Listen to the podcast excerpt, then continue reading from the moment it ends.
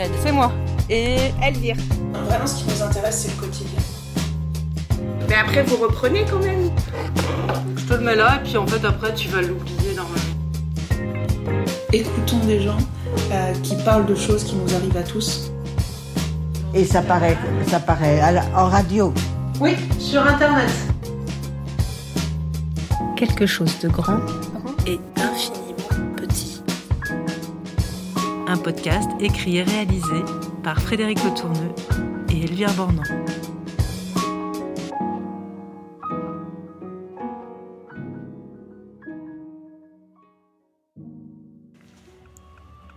Il est 11h59 et nous sommes le 20 janvier. Encore assez tôt pour vous souhaiter une bonne année et prendre de bonnes résolutions. Comme relancer la production de ce podcast que nous avions mis de côté faute de temps en novembre et en décembre. Il y a sur un rond-point. En conduisez prudemment. Tournez à gauche. C'est pas facile de tenir le pari de diffuser une enquête en train de se faire. Surtout quand on le fait sur son temps libre, alors que c'est un vrai travail. Mais on y tient. Alors, pendant ces deux mois de silence radio, on a mis tout notre temps disponible sur la poursuite du lien avec les participantes. Et on a continué à rencontrer de nouvelles personnes et à faire des entretiens. Aujourd'hui, on revient en étant enfin en capacité de vous présenter toutes les personnes qui vont participer à ce podcast sur l'habité. Elles sont 18, elles ont entre 17 et 103 ans et ont comme seul point commun apparent d'habiter en Loire-Atlantique ou d'y avoir vécu. Pendant l'écriture de l'épisode, on a passé du temps à discuter de la meilleure manière de vous expliquer ce qu'on avait envie de faire dans ce podcast. On en discutait en visio. C'est alors que je lève les yeux au plafond et que j'aperçois une moisissure que je ne connaissais pas. Parce que d'habitude, les moisissures, elles sont plutôt sous le bureau. Il faut que je change la fenêtre de ma chambre, qui est aussi mon bureau. Chez moi, changer les fenêtres ne suffirait pas. Les moisissures viennent du fait que sous ma vieille maison passait la Loire. L'humidité remonte donc constamment du sol, surtout dans les toilettes. Et voilà que j'ai l'impression de vous avoir invité dans mon intimité. Parler de détails sur son chez-soi, ça fait parler de soi. Et c'est ce qu'on a demandé à chacune des participantes. Et c'est aussi le pari sociologique qu'on fait dans ce podcast. Parler du chez-soi dit quelque chose de nous, bien au-delà des murs qui nous abritent. L'intime révèle aussi bien nos quotidiens que nos horizons de vie. L'intime est politique. Dans le dico, intimus est le superlatif de intus, dedans, au-dedans, intérieurement. L'adjectif intime qualifie ce qui est profondément intérieur, ce qui est l'essence réelle d'une chose. C'est ce qu'a essayé de caractériser la sociologue Perla Serfati-Garzon. On vous en lit un petit bout. L'habité et sa manifestation dans l'appropriation s'accomplissent, selon la pensée de Lévinas, un philosophe, à partir d'un chez-soi, d'une maison. L'homme se tient dans le monde à partir d'un dedans, d'une attention à soi-même, d'une intimité qui est l'ancrage même de sa capacité d'aller au dehors vers le monde. Cette intimité se déploie, certes dans la maison objective, dans le lieu bâti, mais ce déploiement ne serait pas possible sans l'existence d'une demeure non objective, qui est un fort intérieur, une intériorité humaine, ni sans l'existence d'une conscience des possibilités qui s'ouvrent à elle. Dans le podcast et donc dans l'enquête, on cherche à comprendre les liens que les personnages entretiennent à leur lieu d'habitation et à leur demeure intérieure. Pour guider la parole, on utilise ce qu'on appelle en sociaux une grille d'entretien. C'est-à-dire qu'on aborde les mêmes thèmes avec toutes les personnes. La première question, elle, est toujours la même. Quel est le premier endroit dont tu te rappelles? Cela permet de dessiner oralement une carte subjective de soi à travers les lieux. C'est une autre manière de se raconter. C'est un entretien biographique qui passe par le récit des lieux plutôt que par la narration des différentes époques d'une vie. Pour certaines des enquêtées, ce temps de la remémoration a pris beaucoup de temps, c'est-à-dire qu'il a fallu plusieurs entretiens, trois avec Anne, deux avec Chantal et Vanessa. Et puis il y a toutes celles qui ne nous ont pas répondu, ou avec lesquelles on a esquissé un contact qui n'est pas devenu une relation d'enquête. On tenait beaucoup à aller vers des femmes qui vivent dans des habitats qui ne sont pas reconnus comme tels. Certains sont légaux, comme les aires d'accueil, et d'autres sont illégaux, comme les parkings et les terrains vagues. Pour trouver ces personnes et qu'elles acceptent de nous parler, on a travaillé avec une structure nantaise de médiation sociale qui accompagne les populations de voyageurs et de Roms. Fiona, coordinatrice du service de médiation sociale, nous a accompagnés à la rencontre de ces habitantes. Ça bouge déjà beaucoup. Ouais, puis tu vois, t'as encore un peu des terres agricoles, quoi. Ouais. C'est marrant cet endroit. Ah, elle est sur le point d'ouvrir du coup. Bah, je. Enfin, en Oui, tout cas, elle a l'air vraiment hyper avancée. Quoi. Après, je sais pas, il y avait peut-être une date. Je m'arrête pas sur l'entrée. Une fois sur deux, j'ai un doute. C'est celle-là. Il y a celle que l'on n'a pas réussi à voir. Canou n'était pas là lors de notre rendez-vous. On ne saura jamais si c'était une manière de nous dire non ou un oubli de sa part. On a essayé aussi d'entrer en contact avec Katia, une vieille personne qui vit seule sur une aire d'accueil pour gens du voyage. La première fois qu'on s'est rencontrés, on a parlé de tout et de rien, des mouches qui recouvraient alors le sol de sa cuisine, des odeurs de la déchetterie toute proche, du passage incessant des voitures et des poids lourds en bordure de périph', de ses petits-enfants, de ses oiseaux. Des fois, c'est les voitures qui passent le train en même temps. Alors, vous dites pas le potin. Ah ouais Là, là, le train juste derrière. Et Voilà. ça commence à quelle heure le, le trafic? Ah, bah, c'est toute la journée, ça roule. Toute la journée, toute la journée, et puis tard la nuit. Il y a des gens qui travaillent, qui viennent de travailler la nuit, qui viennent de loin. Ils viennent là, qui pour dormir là, les routiers. Alors, ça fait du potin, tout ça. Ah oui, il s'arrête Ah, ah oui, ils dorment là, les routiers. Il y a des routiers qui dorment là. De côté de la route, là, ils dorment dans leur camion. Il y en a qui partent, il y en a qui reviennent. Et donc, si vous essayez de décrire euh, là ce qu'on voit, vous diriez quoi? Comment? Que- Si on essayait de décrire ce qu'on voit à partir de, de votre caravane, qu'est-ce que vous diriez? Je dirais quoi Je sais pas qu'est-ce qu'il faudrait dire, moi, j'en sais rien. On ne dirait pas grand-chose, hein, c'est toujours la même chose. Quand il y a les voitures qui passent, ça fait du potin, autrement, à part ça, ben, il n'y a rien d'autre à dire. a rien On voit le pont. Ah ben, le pont, on ne connaît pas cœur, le pont. On connaît le pont. hein. Quand là, ça va pour le premier confinement, je ne vous dis pas les, les suicides qu'il y a eu sur le pont. Bonjour. Hum, Il y en a eu. Bonjour. Ça, c'est ma- mon petit-fils et ma petite-fille. Bonjour. C'est le frère et la sœur. Ça les fait rire de vous voir enregistrer, non? Ah bah oui. Elle va venir parler, elle va s'enregistrer, elle parle toujours. Tu parles puis elle va t'enregistrer, dame.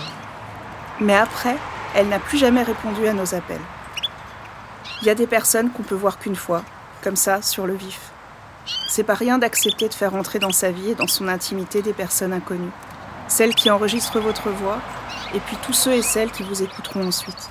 Ça demande de la confiance, et la confiance, ça se gagne. On espère pouvoir retourner voir Katia un jour. Et puis, il y a aussi toutes ces personnes qu'on aurait aimé rencontrer, ces contacts esquissés et avortés avec des enquêtés qui nous auraient permis d'avoir une plus grande variété de profils sociaux. On pense à cette boulangère fraîchement installée dans une petite commune de la couronne nantaise. Il y a aussi l'éleveuse de chiens qui vit à côté de chez moi, La propriétaire d'un château, on vous assure, il y en a plein en Loire-Atlantique. et puis l'agricultrice de Notre-Dame-des-Landes. Sans oublier l'influenceuse de la Baule. Mais la réalité de tout travail d'enquête, c'est qu'on suit de nombreuses pistes qui n'aboutissent pas. Pour autant, on est fiers et enthousiastes de vous présenter aujourd'hui les 18 femmes qui ont accepté de participer à notre enquête et de nous laisser diffuser leur voix. Dans les deux prochains épisodes, on va prendre le temps de vous les présenter ou de vous les représenter pour celles que vous avez entendues dans les deux premiers épisodes. Elles racontent toutes quelque chose de grand et d'infiniment petit.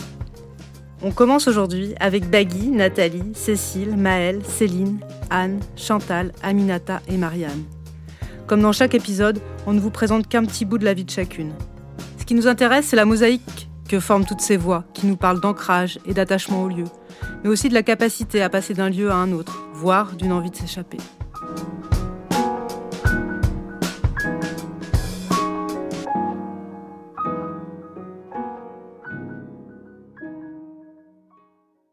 J'ai rencontré Baggy au moment où j'ai commencé à travailler sur le sentiment d'isolement des personnes âgées qui vivent dans de petits bourgs pas loin de chez moi. Chez moi, c'est le pays de Ré. Il y a de l'eau partout en hiver dans les marais. Selon le schéma de cohérence territoriale, notre ami le Scott, le pays de Ré est constitué à 65% de terres agricoles. Il est très peu urbanisé, les bourgs sont distants des uns des autres, on y fait vraiment beaucoup de voitures. Baggy a 57 ans. Elle est élue locale de sa commune et s'occupe des personnes âgées au niveau intercommunal. Dans le second épisode, on vous expliquait qu'au printemps dernier, on avait pris un cahier pour écrire toutes les idées de profil de femmes qu'on aimerait rencontrer. On pensait important de faire entendre la voix d'une élue locale du monde rural pour comprendre son lien et son attachement au territoire. C'est la première fois que je me rends chez elle. Fred m'accompagne. Elle nous accueille devant sa maison. C'est la fin de l'été, il fait encore chaud dehors. On commence par une visite du jardin qui s'étend sur le côté et l'arrière de la maison, située dans un hameau. Un jour, Baggy et Gilles, son compagnon, ont compté leurs voisins. Ils sont arrivés jusqu'au chiffre 13. Ce sont principalement des familles qui étaient là à l'époque de leur emménagement il y a 20 ans. Raconte-nous ce jardin. Alors, ce jardin qui est très grand, qui était plus grand autrefois, parce qu'on avait même l'autre partie qui était là-bas, où il y a la, la maison. Euh, C'était trop grand à un moment donné, on, on, s'est séparé d'une partie. Euh, pour la petite histoire, donc on est arrivé ici en 1999. On venait du Québec. Euh, et en fait, on cherchait donc une maison euh, pour s'installer. On est arrivé dans la région nantaise, on ne connaissait pas du tout. Donc on a passé une année pratiquement à Nantes, dans un petit appartement. Et, et du coup, on a, on a circulé tout autour de Nantes pour découvrir euh, entre nord et sud. Et puis moi j'ai des origines un peu plus euh, sud, donc euh, j'avoue que la tuile me parle plus que l'ardoise. et puis un jour on nous a amenés dans cette maison qui était un petit peu plus petite que ça, parce qu'on l'a agrandi, s'arrêtait là au niveau des, des volets. Et, euh, et, en fait, on est arrivé et on a vu le chêne. Et on est sorti là, on a dit, ben on achète. en fait, on était tombé amoureux du chêne. Ouais, donc, donc voilà. Il, il, se dresse devant nous, le chêne. Il ouais. est gigantesque. Et il est grand, puis il a un port euh, très, très spécial avec sa branche basse, comme ça. Il a, il a un très bel équilibre.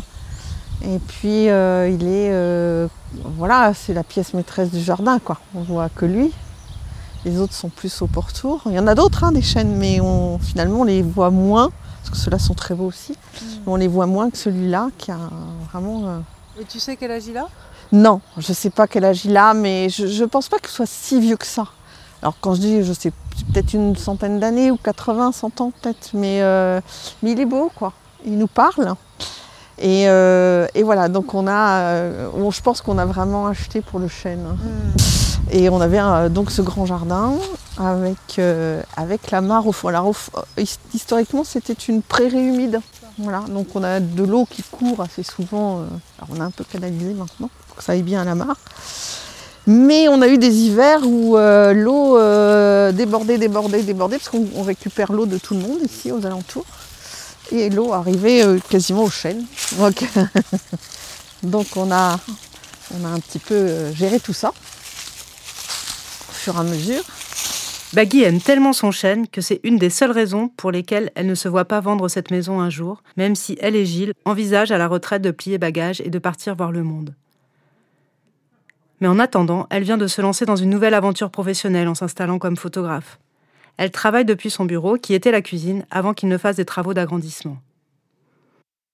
À un moment donné, euh, euh, je voulais être reporter de guerre. Voilà. Euh, ou des choses comme ça, mais euh, il y avait déjà la photo parce que j'ai fait de la photo très jeune.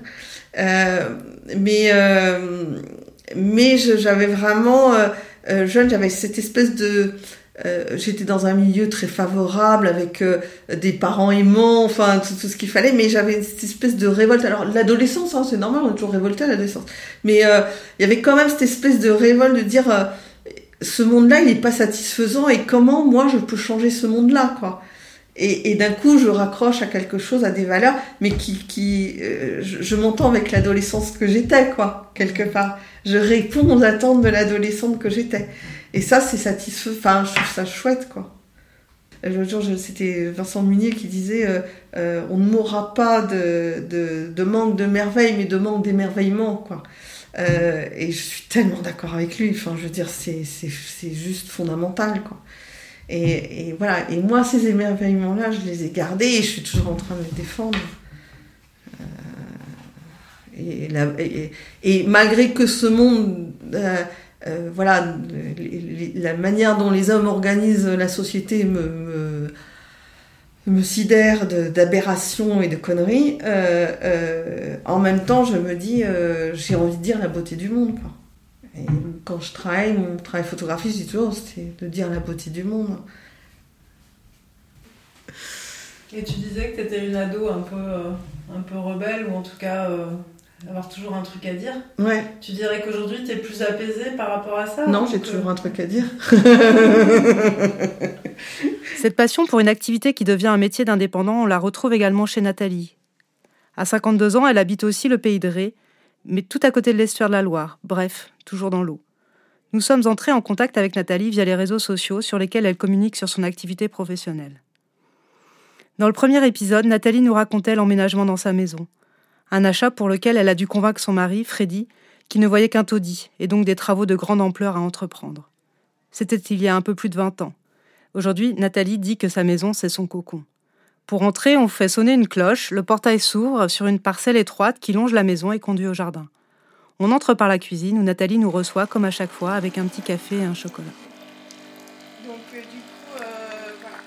Nathalie a eu plusieurs vies professionnelles, dans un itinéraire qui commence très jeune dans le restaurant de son beau-père et de sa mère, qui l'a conduit jusqu'à l'ouverture de sa petite entreprise, comme elle l'appelle, dans le domaine des arts créatifs et de la carterie. Et c'est une pièce que, dans laquelle tu aimes bien être ou... Euh, oui, parce qu'elle fait, elle fait complètement partie de notre pièce de vie, puisqu'effectivement ici, bah, on enchaîne la cuisine, le salon. Donc ici, c'est vraiment notre, c'est notre pièce de vie. La cuisine est notre pièce de vie.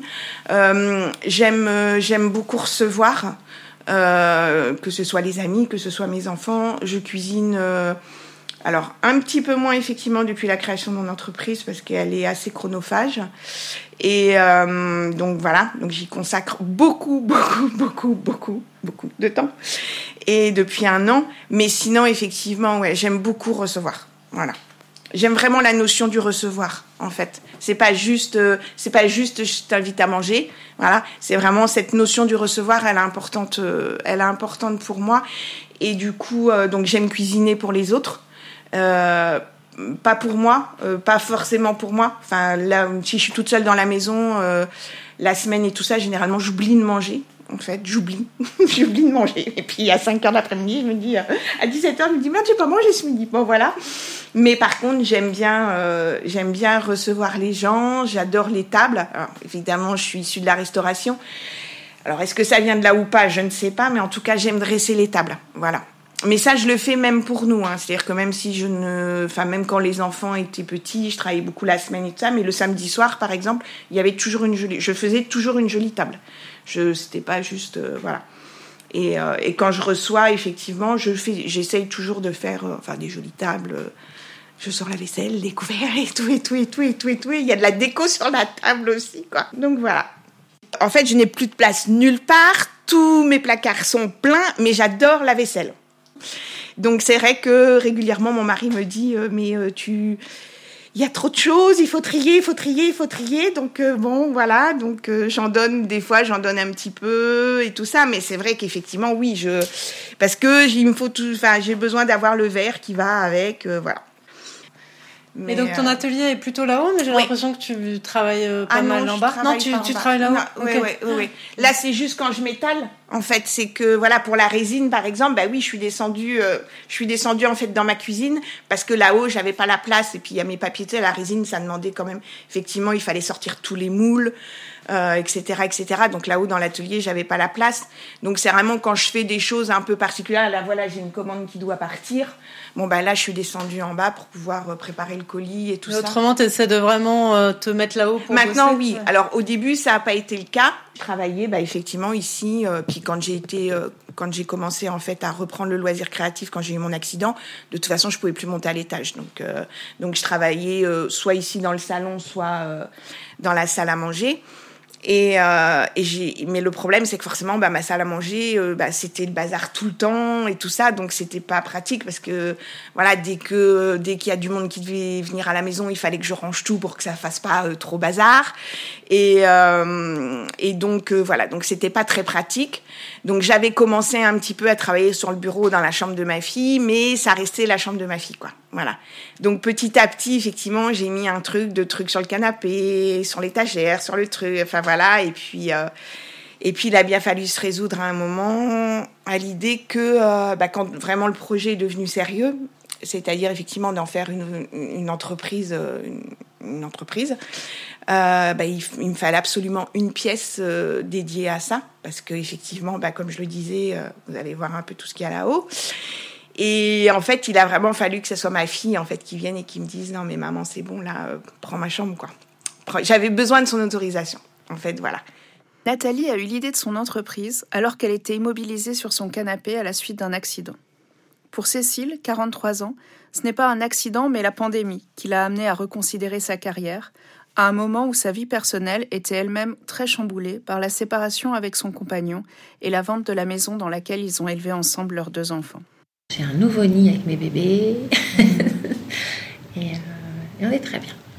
Non, ça y est, ça va. Et alors, cette fois, tu l'as choisi ou ça a été une autre opportunité euh, selon vous? Alors, je l'ai choisi, oui, parce que j'avais promis aux enfants qu'on ne quitterait pas la maison pour quelque chose qu'ils n'aimeraient pas. Donc, j'ai vraiment pris le temps de, de trouver quelque chose où ils se sentiraient bien. Et, euh, après, je l'ai choisi euh, pendant le confinement, euh, sur papier, sur plan. Donc, euh, c'est difficile parce que je ne le connaissais pas. On m'a remis les clés euh, la, veille du déménagement. Donc, je ne l'avais jamais vu. Mmh. Et, et, il a été fait et fini pendant le confinement, enfin voilà, pendant cette période-là. Donc, il était à peine fini. Et vraiment, euh, ça a été. Euh, et en plus, on a emménagé la veille du deuxième confinement. Mmh. Donc, euh, vraiment tout dans l'urgence. Mmh. Je, je l'avais vu sur plan, hein, sauf que je suis plutôt littéraire et pas très technique. Donc, lire un plan, je ne voyais pas trop à quoi ça pourrait ressembler dans la réalité. Mais on, on est vraiment, vraiment bien. Ouais. Et le lancement de l'entreprise, ça a correspondu finalement Oui, j'ai tout fait en même temps. Oui, je me suis séparée, j'ai créé l'entreprise, j'ai déménagé. Je... je... ne fais jamais rien à moitié. Rupture sur tous les fronts. C'est ça. Nouvelle vie. Voilà, nou nouveaux défis, nouvelle vie, euh, nouvelles envies. Euh, je, je, suis assez contente. Je suis très très fatiguée, mais plutôt contente, vraiment. On a rencontré Cécile à Nantes, sur un événement participatif autour des solidarités qui était organisé par la commune. Elle y participait pour faire valoir ses convictions et ses engagements. Elle y parlait beaucoup de son entreprise dont elle était très fière et à travers laquelle elle veut défendre la place et la considération des métiers féminisés, dits essentiels. C'est une société de services à domicile euh, à forte valeur humaine ajoutée. C'est-à-dire que l'idée, c'est vraiment de remettre l'humain au cœur d'un système euh, que ce soit les, les, la les, les, salariés ou les clients. Ça, doit tourner autour d'eux et pas autour de, l'aspect euh, financier que, doit avoir une entreprise. Un jour, on m'a dit euh, humanisme et capitalisme ne feront pas bon ménage. Et je suis contente de pouvoir dire aujourd'hui que si, en fait, quand on remet l'humain au cœur de tout et qu'on l'implique, qu'on considère et, qu'on favorise ce lien qu'il peut y avoir entre les, êtres humains, ah, ça roule derrière. C'est vraiment ça roule derrière. Donc euh, c'est euh, les clients sont contents, donc ils en parlent à leurs copains qui, de, qui deviennent des clients. Les salariés sont heureuses, donc euh, bah, elles font venir leurs copines qui deviennent des salariés et, et l'entreprise elle se développe. Et puis bah, les, quand les gens sont contents, ils ont pas, ils se posent pas de questions pour payer. J'ai pas de retard de paiement. Les salariés, elles sont bien considérées, valorisées pour leur travail et je construis les plannings en fonction de leur problématiques personnelles, donc j'ai pas d'absentéisme, j'ai pas de retard, j'ai... elles sont toujours performantes au travail, elles font, voilà, elles arrivent pas chez les clients en se plaignant que c'est dur, que ça va pas. Donc le client il est soulagé aussi parce qu'il se dit chouette, j'embauche quelqu'un, enfin il y a quelqu'un qui vient chez moi mais qui est bien considéré dans son entreprise. Je ne fais donc pas euh, fonctionner un système euh, qui, qui, qui, est malsain pour la société. Donc le content il se dit bah, chouette en fait je peux avoir euh, une femme de ménage chez moi sans culpabiliser de me dire non je fais pas mon ménage et je contribue à euh, quelque chose de, de très mauvais pour, euh, pour l'humanité. Donc euh, non, je suis vraiment contente de ça. Les, les, les, gens sont contents et ils me le rendent par les, par les messages que je reçois. Les, les clients me disent merci, j'envoie la facture. Quand même un truc. Au début, j'étais surprise. Oui, je viens de vous envoyer une belle facture quand même. Merci, mais je vous en prie. voilà, c est, c est, mais non, non, les, clients sont vraiment contents de. de et, et donc en fait, toi, tu salaries les. Ah oui. Ouais, ouais. Les personnes. Enfin, Elles euh... sont euh, salariées et pour certaines actionnaires de l'entreprise okay. parce que je, j'ai estimé important de leur euh, offrir une petite part de la société pour qu'elles se rendent compte que euh, sans elles, l'entreprise, elle ne fonctionne pas. L'intérêt d'une enquête au long cours, c'est de pouvoir suivre l'évolution des projets de femmes que nous rencontrons. Si Cécile est toujours aussi fière et convaincue des missions de son entreprise, elle s'est néanmoins heurtée ces derniers mois à la forte concurrence qui règne dans le secteur du ménage et aux difficultés de recrutement qui y sont associées. Changer de carrière, faire face à ses doutes, avancer, même si on ne connaît pas les obstacles que l'on trouvera sur sa route, c'est une expérience que font aussi Maëlle et Céline. Elles sont toutes les deux dans un moment de reconversion professionnelle et ont également en commun d'avoir emménagé récemment dans une nouvelle maison. Maëlle a 42 ans. Elle loue depuis cet été une maison aux abords de Nantes. On la retrouve une après-midi pour visiter la maison entourée d'un jardin dans un quartier pavillonnaire très tranquille. Au rez-de-chaussée se trouvent le salon et la cuisine et à l'étage les chambres. Pour pouvoir se loger, elle a eu l'idée de se mettre en colocation avec une amie qui, comme elle, a la garde de ses enfants. Elles se sont connues car elles étaient voisines. Si Maëlle a gardé un fort attachement à la résidence dans laquelle elle habitait à cette époque, il n'en est pas du tout de même pour Géraldine. On n'a pas du tout eu la même expérience. Elle, elle est arrivée là euh, en catastrophe. euh, Elle, elle venait de quitter son, le père de son fils, euh, où c'était très compliqué. C'était pas, c'était pas quelqu'un de, de très bien. Et du coup, euh, bah, elle a pris ce qu'elle a trouvé. Mm. Donc son T2, c'était vraiment. Et puis même là-bas, elle n'a pas vécu des choses hyper euh, positives. Donc euh, non, elle pour le coup, elle, euh, c'était, elle pour elle, c'était une occasion de quitter les Mm. Ligues d'emménager avec moi. donc non, on n'est pas du tout dans, la même, dans le même ressenti. hein. Moi, ça m'arrive encore maintenant, parce que du coup, je suis à 5 minutes, d'avoir le réflexe de, de, de rentrer là-bas. je m'en suis rendu compte depuis que je suis là, je fais mais ah, ça m'est arrivé plusieurs fois de euh, pas tourner au bon endroit au rond-point. Je fais mais non. Alors que elle, non, ça reste pas plus. elle est très contente d'avoir euh, d'être partie de là. Donc euh, voilà, notre petite cuisine euh, qu'on a aménagée comme on pouvait parce qu'il n'y avait pas grand-chose. Mais Comment vous vous êtes mis d'accord sur les meubles? Bah déjà, j'en avais plus qu'elle, hein, de base. Donc, là, il y a beaucoup de choses qui sont à moi, quand même. Et puis après, c'est vraiment petit à petit. C'est pas fini encore. hein. Il y a encore des choses euh, qu'on a mis provisoires. hein. Bah, les, les deux tables là, dans la salle à manger, ça va pas rester comme ça. hein. Normalement, euh, c'est la mienne qu'on va retirer, la noire, parce qu'on trouve avec la blanche, c'est mieux. Donc, il y a encore des choses qui vont, qui sont pas. Mais la cuisine était aménagée quand même quand vous êtes Il arrivé y avait juste euh, un grand meuble là. Et sinon, non, il y a tout le reste. du coup, son réfrigérateur est là, le mien, il est dans le garage. Là, les desserts, il y en a une à elle, une à moi. On a mis. On a récupéré un lave-vaisselle chez, mes- chez mon papa. Donc, euh, non, il n'y avait rien dans la cuisine. Donc, on se fait petit à petit. On essaie de. Mais il y a encore des choses à ranger. Quand vous allez Et vous mangez ensemble? Eh ben, le soir, souvent. Euh, le midi, euh, rarement. Parce qu'elle elle mange sur son lieu de travail. Mais le soir, ouais, quand on a les enfants en plus, euh, on essaye de tous manger en même temps. Après, moi, j'ai tendance, vu que là, je travaille pas, à, du coup, à faire en sorte qu'il y ait tout le temps quelque chose de prêt. Et puis, je me dis, Mm. bah, si elle est pas là, à ce moment-là, c'est pas grave, ce sera mangé demain. Mais ça, ça je vais pas le faire euh, éternellement. je suis pas, je suis pas femme au foyer. Après la visite de la maison, on s'assoit autour des deux tables du salon et on se met à parler de la manière dont Maëlle envisage les prochains mois. j'aime bien travailler, parce que j'aime j'aime bien avoir un rythme et, et apprécier du coup les moments où je travaille pas. Après, de toute ma vie, euh, là en deux ans, là, c'est la première fois que je passe autant de périodes sans travailler en fait, avec tout ce qui s'est passé de mes aléas dans l'IMO et tout ça, où j'ai été plusieurs fois au chômage, à chaque fois j'ai passé plusieurs mois, et ça avant, en 40 ans, ça m'était jamais arrivé en fait, j'ai toujours, euh, bah, j'ai à peu près toujours bossé. Et par contre, euh, je me rends compte aussi que je, je m'ennuie pas. mais bon, après, mon objectif, c'est pas de vivre. euh, De toute façon, le chômage ne va pas me payer éternellement à rien faire. Mais par contre, je m'ennuie pas. J'ai toujours quelque chose à faire. Donc, je le... donc cette partie-là, je le vis pas mal. Par contre, euh, par contre, il y a- ce truc au fond de moi qui dit euh, oui, mais là, Mel, t'abuses un peu. c'est voilà, on paye pas les gens chez eux euh, pour euh, pour aller à droite à gauche faire euh, leur petite vie. Donc euh, donc je sais qu'il y a un moment où il va falloir que je m'y remette, mais comme euh, mais mais comme je sais pas exactement où je veux aller là, eh ben, c'est compliqué aussi.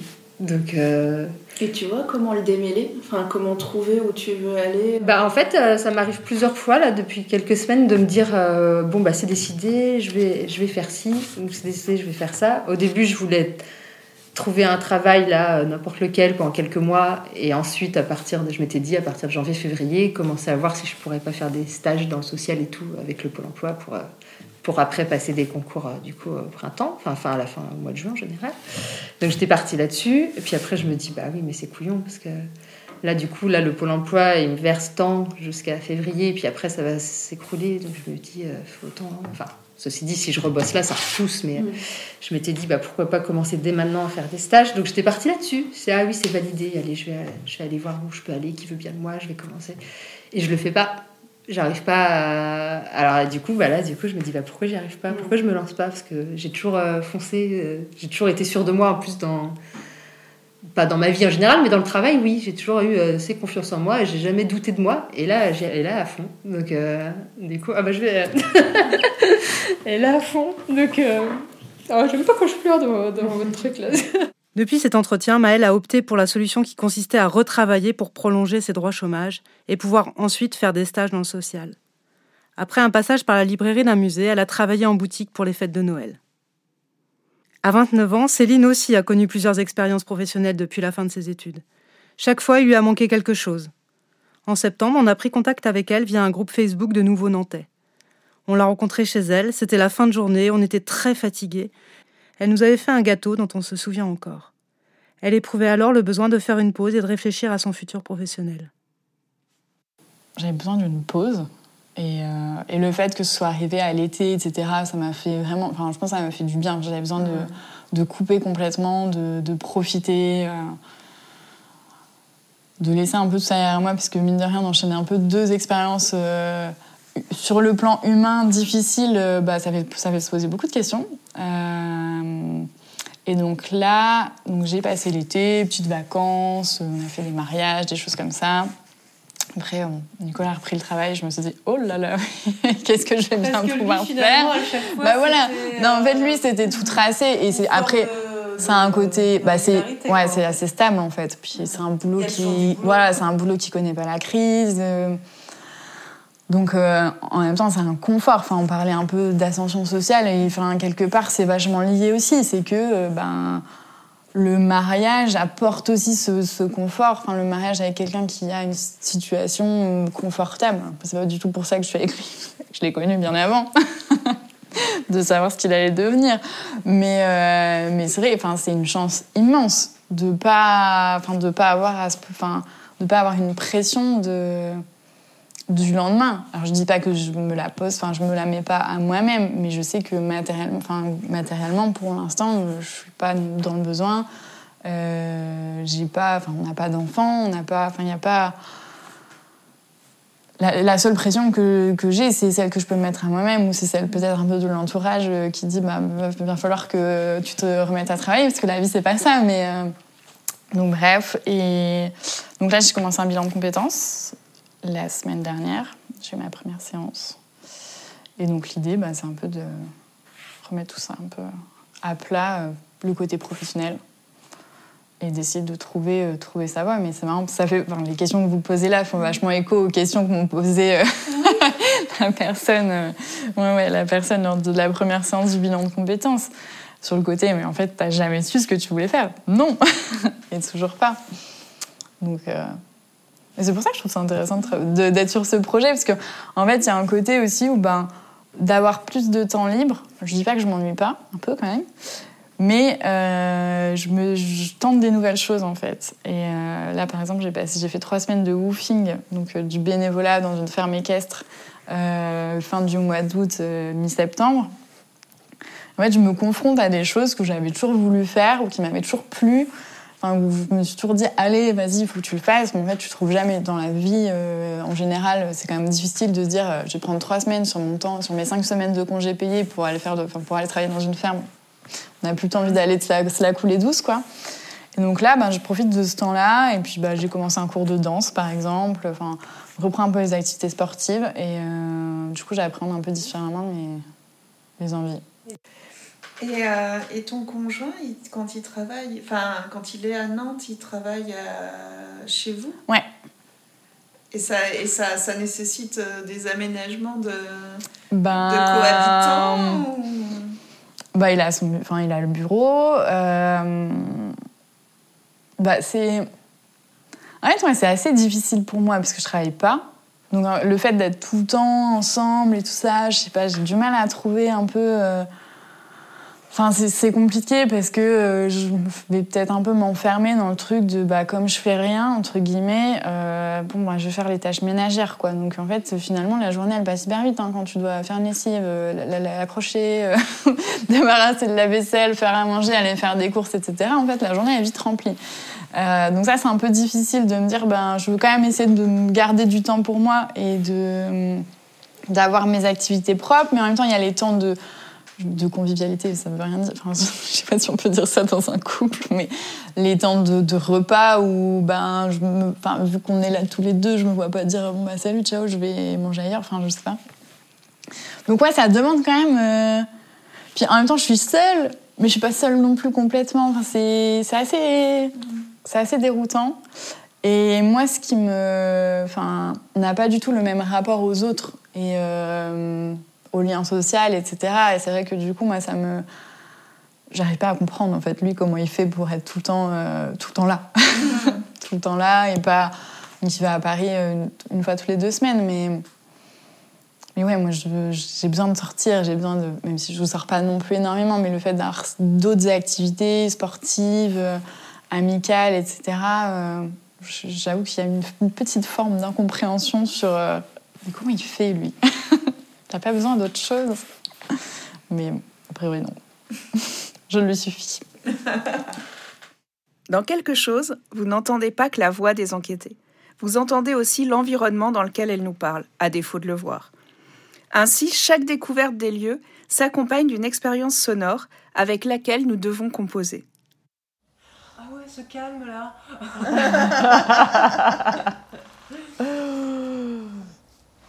Alors, je sais pas si tu veux, justement, ou alors soit on ferme la fenêtre pour pas voir les avions, parce que quand ils vont passer, on va les entendre. on va dire, ouais. Puis ça fait Je vous le partie. dirai au premier- voilà, ça fait ça. partie de. Univers urbain. Là, c'est plutôt le vent en fait. Ouais, petit- petit oui, micro, là, ou ça fait. euh, ça ça peut rapidement. euh, Ouais, être pénible, quoi. en Ouais. fait. à l'écoute. À l'écoute Faut après. quand même qu'on pense un peu à, C'est ça, vous, ouais. à nos trois auditeurs et ça. euh, quatre auditrices. Ah. Je t'ai envoyé le lien. Eh ben non. Ouais, j'ai pas eu le lien. Et euh, je t'avoue qu'en plus, comme en fait, moi, j'étais pas du tout dans, dans le coin. On est chez Anne, 56 ans. On l'a rencontrée grâce à Hélène, une amie sociologue qui est aussi sa voisine. Ensemble, elles ont fait de nombreuses balades pendant les confinements. Le mouvement, c'est une des caractéristiques de la vie d'Anne. Elle est vraiment souvent en vadrouille, elle partage sa vie entre plusieurs lieux, aussi bien pour son métier d'urbaniste que pour aller voir ses amis.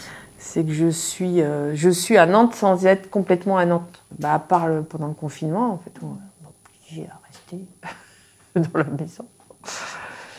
Ouais, ouais, ouais. Et du coup, c'est quoi ton rythme? Alors, en fait, il est très variable. euh, mais si on va donner une moyenne, là, je, je vais partir professionnellement, globalement, une fois toutes les trois semaines, on va dire, professionnellement. Mais à, à ça s'associe euh, bah, plein d'autres choses à côté, où je suis pas mal aussi en vadrouille pour aller voir des copains, ou pour d'autres trucs un peu en bénévolat aussi. Et quand même, globalement, moi, j'ai fait le point il n'y a pas très longtemps. Je me suis dit, tiens, j'ai quand même calculé le nombre de fois. Enfin, en moyenne, je crois que je suis moitié-moitié, en fait. Je que suis que la moitié du temps euh, ici. Et le reste du temps, je suis pas qu'à Saint-Etienne, en fait, hein, mais je suis partout ailleurs. Alors, dedans, je mets des vacances aussi, mais... euh, Partout ailleurs, on reste en France? euh, C'est plus large? Bon, globalement aussi, on reste en France un petit peu... Et en mode de transport? En train. Globalement, on va dire hein, que j'aime bien le train. En fait, ça me permet d'être. C'est vraiment un temps où je vais travailler, que, où je où j'ai pas l'impression de perdre du temps. Voilà. En fait, après, voilà, il y a toujours des exceptions où le, le trajet va être long et, Mhm. et- et ça te met dedans et ça te met dedans dans ton organisation. Alors bon, c'est là où en fait, c'est pour ça aussi que moi j'ai passé du temps, c'est que je suis assez vigilante. Si j'ai une réunion euh, ben, en Rhône-Alpes, je vais pas partir le jour même parce que j'ai trop peur que, que- qu'il y ait un, un problème quoi. Donc de fait, ça rallonge pour une réunion. Je pars trois jours quoi. Ouais. Et là, je dors après encore dans plein d'autres lieux en fait. Bah c'est oui, là. c'est ce que c'est- c'est- c'était la question. C'était ça la question. Après, je vais- j'ai encore d'autres lieux à moi. ouais, ouais, donc après, oui, après, là, quand je suis sur Saint-Etienne, en fait, j'ai, au départ, j'ai essayé d'aller voir plein de gens, autant sur Lyon, sur Saint-Etienne, sur Chambéry, sur Albertville, sur Grenoble. Et euh, on profitait. Et là, maintenant, j'ai dit non, non, t'arrêtes, c'est trop fatigant de faire comme ça. Donc, euh, en fait, j'essaye d'établir un point de base. Et après, je rayonne à partir de ce point de base. Mais alors, qui n'est pas forcément le même à chaque fois. Parce qu'après, les copines, elles me disent Ouais, t'es pas venue chez moi. Donc, euh, voilà, je fais ça. Je vais établir un point de base chez une des copines. Maintenant, c'est ça. J'ai vraiment deux lieux où je vais. Chez deux, copines. Finalement, sa maison nantaise, qu'elle habite depuis 2015, n'est pas un lieu auquel elle est particulièrement attachée. Même si c'est la première fois qu'elle est propriétaire de son logement, elle ne le vit pas comme une réussite sociale. Loin du désir d'une vie, c'est en fait une décision pragmatique. Elle voulait un lieu où elle n'ait qu'à ranger les petites cuillères dans un tiroir, et surtout revenir dans un quartier dans lequel elle avait déjà habité lorsque ses enfants étaient plus jeunes. Ces différents déménagements s'expliquent par la profession de son conjoint, qui implique une forte mobilité. Alors cette maison? Alors cette maison. Comment tu la trouves? Comment je suis arrivée dans cette maison? Comment je suis devenue propriétaire en fait. Ah oui, c'est vrai, oui, c'est C'était les ça. deux. Oui, oui, tout à fait. C'était ça, pourquoi je suis devenue propriétaire. Euh, alors, euh, c'est vrai que le choix s'est fait lorsqu'on est arrivé sur Nantes, où, euh, en fin de compte, on était, depuis plusieurs années, on était aidés dans notre logement, dans les frais de logement, alors que là, on n'était pas aidés. En fait, en arrivant, c'était, ça faisait partie en fait du cadre de, professionnel. On n'était plus aidés sur le logement. Donc, euh, ben, soit on prenait en charge un nouveau loyer, soit pour la première fois, on se disait, mais oh, peut-être qu'on va acheter une maison. Et euh, on a commencé à chercher, sachant qu'on connaissait Nantes, qu'on savait qu'on voulait être euh, donc dans ce quartier, euh, au-delà de- du lieu qu'on aimait bien, qu'on trouve que c'est vraiment un quartier assez mixte, euh, pas trop proche de la ville, mais quand même assez proche. Et, mais c'est surtout qu'on avait encore des amis, des attaches. Mm. C'était vraiment ça qui, qui nous importait. On avait encore nos petits repères, euh, qui étaient en fait bah, toujours les parents de- des enfants en fait, euh, qui étaient allés à l'école, qui étaient restés en fait nos repères. Et donc on a cherché, cherché dans le quartier. Alors déjà on a découvert le marché euh, immobilier nantais Ouais, qui, avait, qui avait beaucoup évolué. qui avait déjà pas mal évolué. Alors, bon, sachant qu'on s'était pas forcément non plus intéressé avant, quoi, en fait, mais euh, venant de Saint-Étienne où il y avait quand même plutôt une dépression immobilière, là, à Nantes, on s'est dit, oh là là. Et puis, euh, on a cherché, on n'a pas trouvé.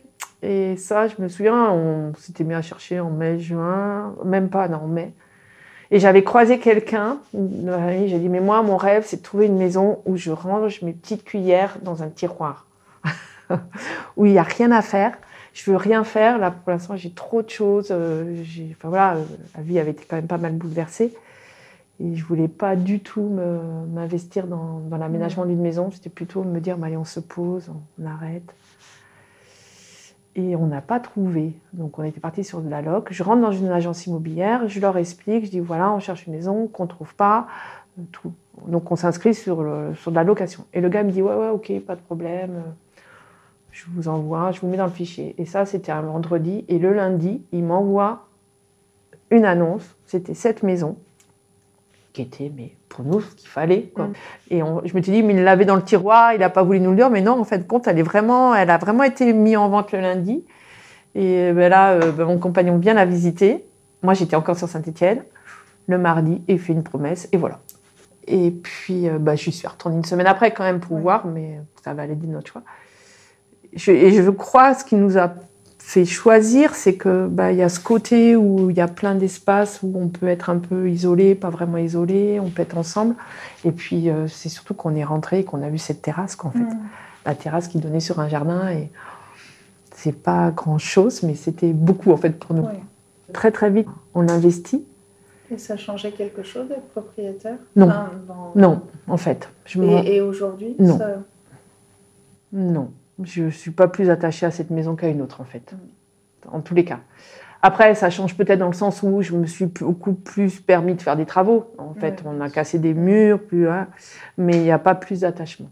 Chantal a en commun avec Anne d'avoir emménagé à Nantes en suivant son conjoint.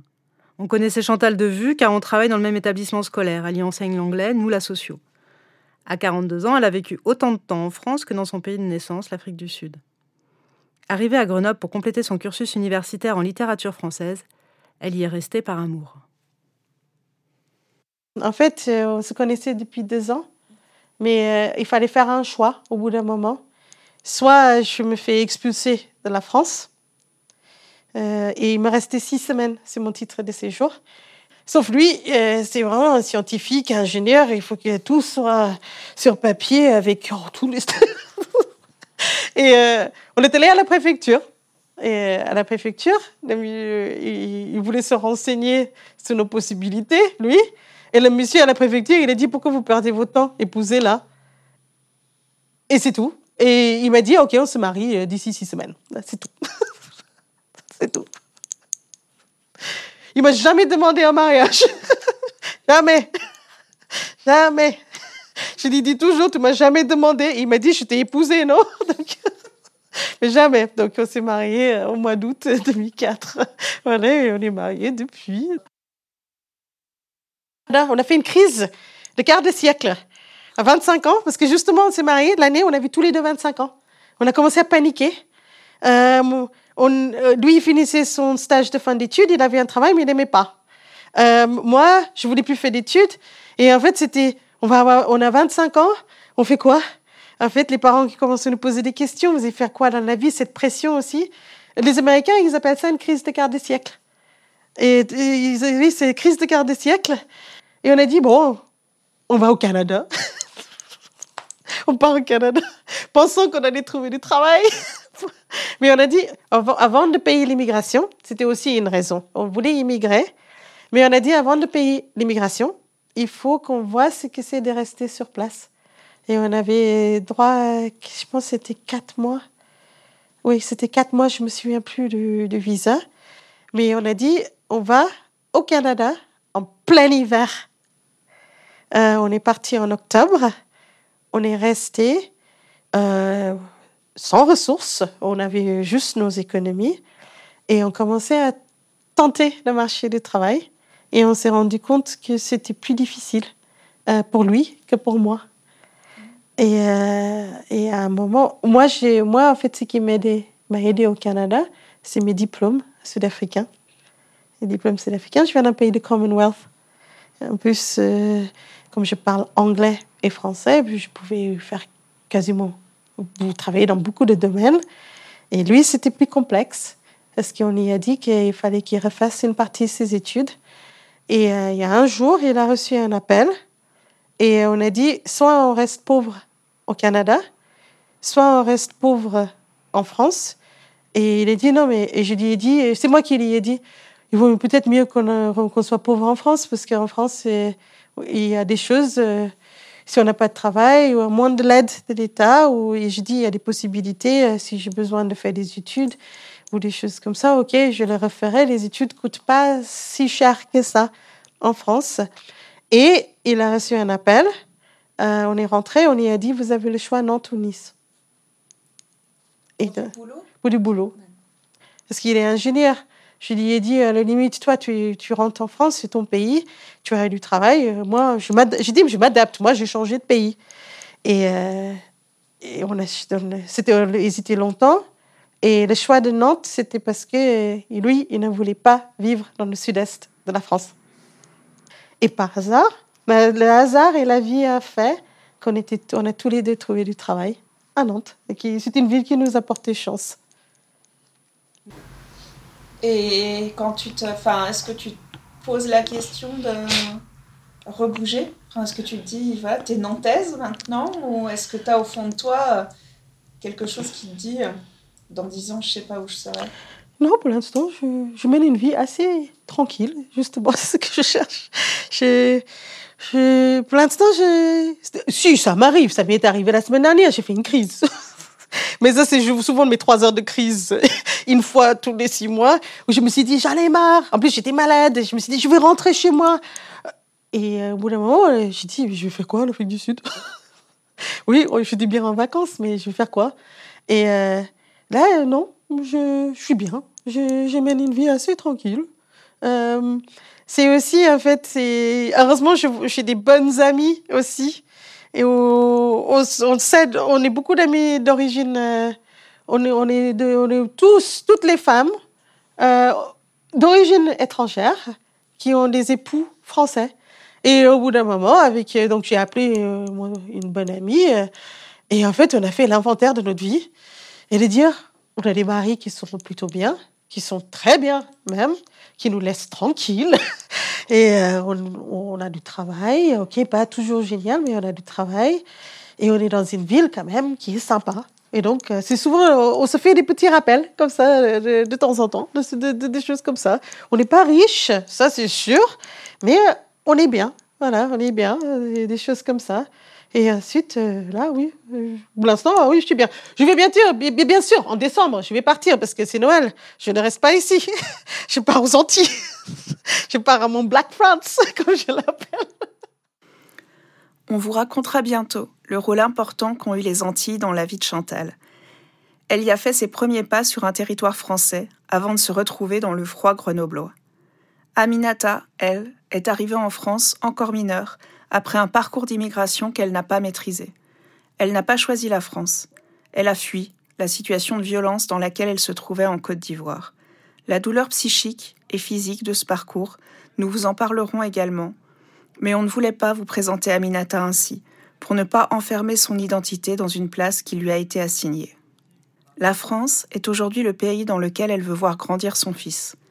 C'est la personne qui compte le plus pour elle. Elle nous a invités chez elle, un samedi, dans le logement social dans lequel elle vit, pour nous le présenter et nous montrer sa chambre. Et alors, cette chambre, est-ce que tu l'aimes euh, telle qu'elle est ou est-ce que tu as d'autres projets euh, Si tu pouvais rêver euh, de ce que tu aimerais pour ton fils?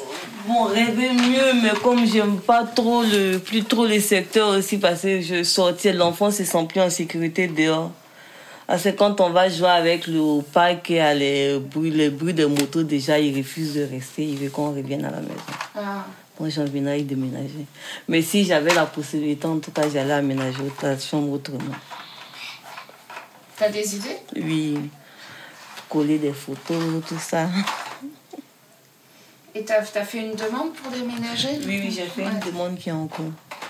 Et tu, avais de- tu as demandé le quartier euh, Euh, Orvaux, que je me rapproche du boulot ou. Le Euh, Maman, le carré. oui, c'est le carré. Le rond. Oui. Le tri. Le triangle.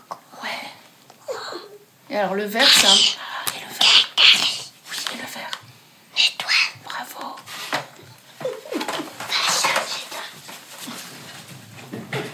Donc plutôt te rapprocher de ton boulot, c'est Oui, ça? oui, oui. Et pouvoir passer plus de temps aussi avec lui. Ouais. Pas Parce que quand soit- je reviens, le plus souvent, je suis fatiguée. Ça fait que c'est que pendant le week-end que je passe plus de temps avec lui. Ouais, sinon vous rentrez, il, a, il mange. Il euh, mange, je mange aussi, je lui fais prendre son bain, le temps de finir déjà à 20h30, je dois lui faire coucher et moi réviser le code, tout ça. Mais là, ça va, ça fait un point en moins maintenant. Le 31 décembre, elle a déposé son dossier de demande de naturalisation. À 24 ans, c'est pour elle un moyen fort de tirer un trait sur son passé et de prendre en main sa vie et celle de son enfant. Ce besoin de se reconstruire est partagé par Marianne, mais pour de toute autre raison. J'ai rencontré Marianne, 54 ans, lors d'un reportage que je faisais pour la revue 303 sur les colleurs et colleuses féministes. À Nantes, quatre d'entre elles ont été arrêtées le 14 juillet 2020 alors qu'elles collaient le message Liberté, égalité, impunité pour s'opposer au maintien de Gérald Darmanin au ministère de l'Intérieur. Le procès de Marianne s'est tenu le 28 novembre 2022, soit plus de deux ans après les faits. C'est ce jour-là que l'on a fait le premier entretien avec elle. Finalement, il y a une relaxe pour les quatre accusés. Depuis l'altercation et la garde à vue, Marianne ne supporte plus les sirènes. Elle a fui Nantes pour se réfugier à la campagne en Auvergne. Elle continue d'être militante, mais pour elle, c'est pas si simple de militer à la campagne, comme elle dit, parce que tout le monde se connaît. Ceci dit, ça ne l'empêche pas de continuer à lutter, et les chasseurs qui se réunissent en face de chez elle l'ont bien compris. Donc moi, je suis vraiment, maintenant, je me réclame de l'écoféminisme.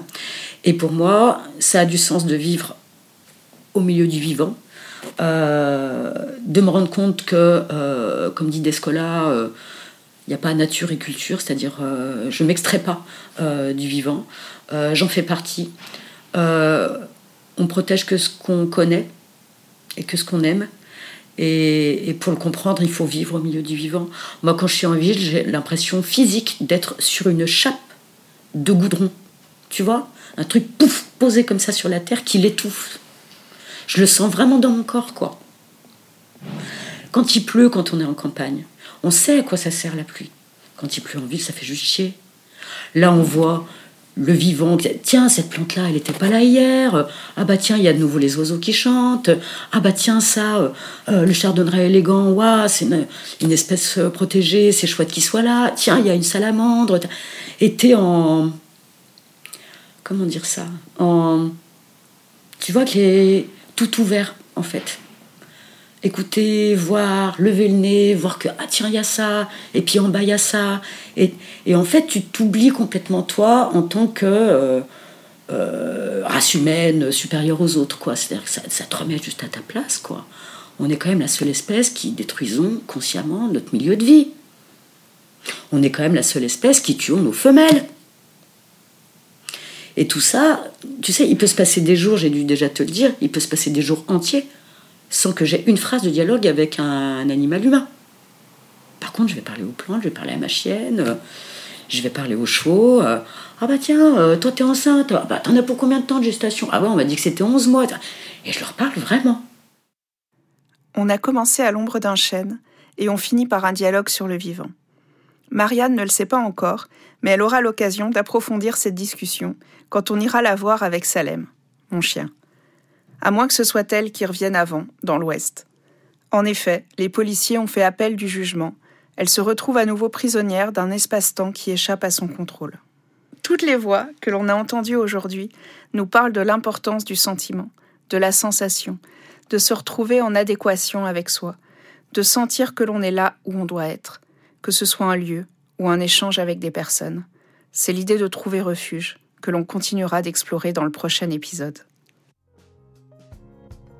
Vous venez d'écouter Quelque chose de grand et d'infiniment petit, un podcast de Frédéric Le Tourneux et d'Elvire Bornand, réalisé avec l'aide de Tico sur un générique de Rennes.